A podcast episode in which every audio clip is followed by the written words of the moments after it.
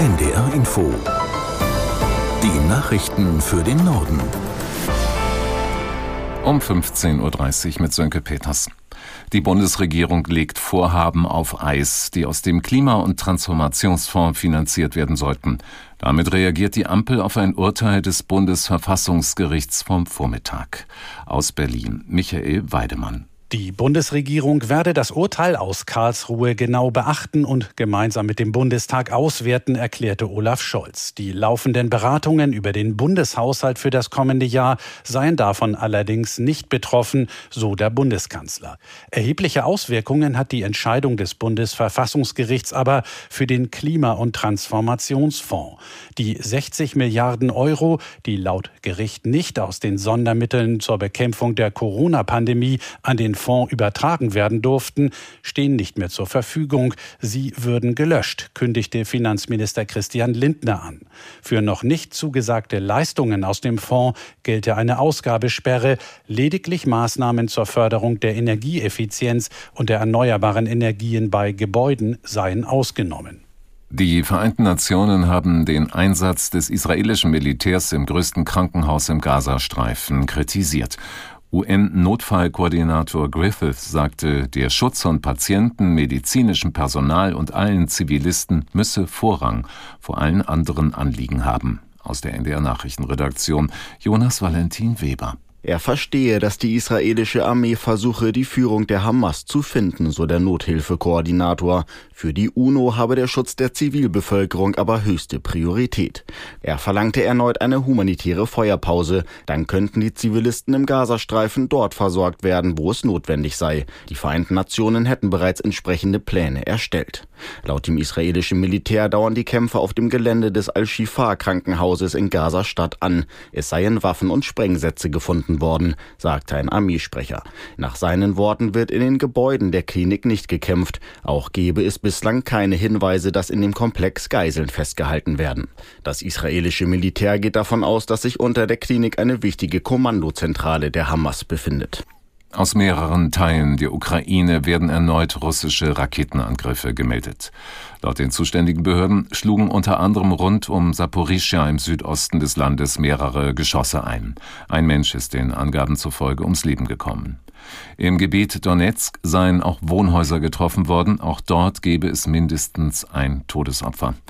In der Region Cherson bestätigte der von Moskau eingesetzte Gouverneur inzwischen, dass ukrainische Einheiten auf die von Russland kontrollierte Seite des Flusses Dnipro vorgestoßen seien. Nach der Streikankündigung der GDL hat die Deutsche Bahn die für morgen und Freitag angesetzten Tarifgespräche abgesagt. Der Konzern hat ein Angebot mit 11 Prozent mehr Lohn und Gehalt vorgelegt. Eine Kernforderung der Gewerkschaft nach Arbeitszeitreduktion allerdings nicht erfüllt.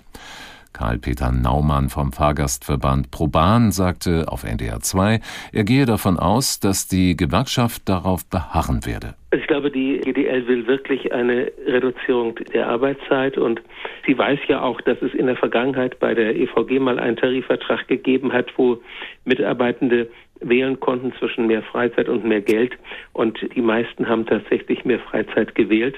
Und darauf äh, muss nicht nur die Deutsche Bahn, sondern muss unsere gesamte Gesellschaft eine Antwort finden. Karl-Peter Naumann vom Fahrgastverband Pro Bahn. Die Bundesregierung hat ein Finanzierungskonzept für den Aufbau eines Wasserstoffleitungsnetzes beschlossen. Das 9700 Kilometer lange Netz soll bis 2032 stehen und Industrie, Kraftwerke, Häfen und Speicher miteinander verbinden. Wirtschaftsminister Habeck schätzt die Kosten auf knapp 20 Milliarden Euro. Das Geld soll von privaten Investoren kommen. Aus Berlin Hans-Joachim Viehweger. Um dies attraktiv zu machen, sollen die künftigen Nutzer von Wasserstoff sogenannte Netzentgelte zahlen, also Gebühren für die Bereitstellung des Netzes, vergleichbar mit Strom und Gas.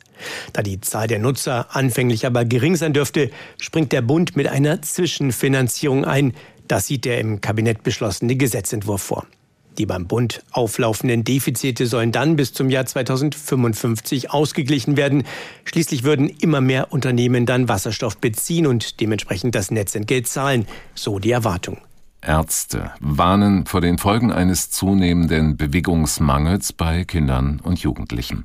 Gerade viele Heranwachsende würden sich weniger als die von der Weltgesundheitsorganisation empfohlene Zeit von einer Stunde täglich aktiv betätigen, sagte der Vorsitzende der Stiftung Kindergesundheit Koletzko bei der Vorstellung neuer Zahlen in München. Die Betroffenen hätten ein erhöhtes Risiko, später Probleme mit dem Herzen zu bekommen oder etwa an Diabetes zu erkranken.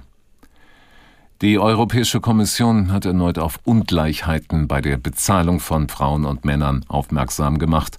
Nach Berechnungen der Kommission verdienen in den EU-Mitgliedstaaten Frauen im Durchschnitt 13 Prozent weniger als ihre männlichen Kollegen. Aus Brüssel Katrin Schmidt. Für jeden Euro, den ein Mann verdient, erhalten Frauen in der EU 87 Cent. So die aktuelle Berechnung der EU-Kommission. Die Lohnlücke variiert stark zwischen den Mitgliedsländern. Deutschland hat mit rund 18 Prozent mit den deutlichsten Gender Pay Gap.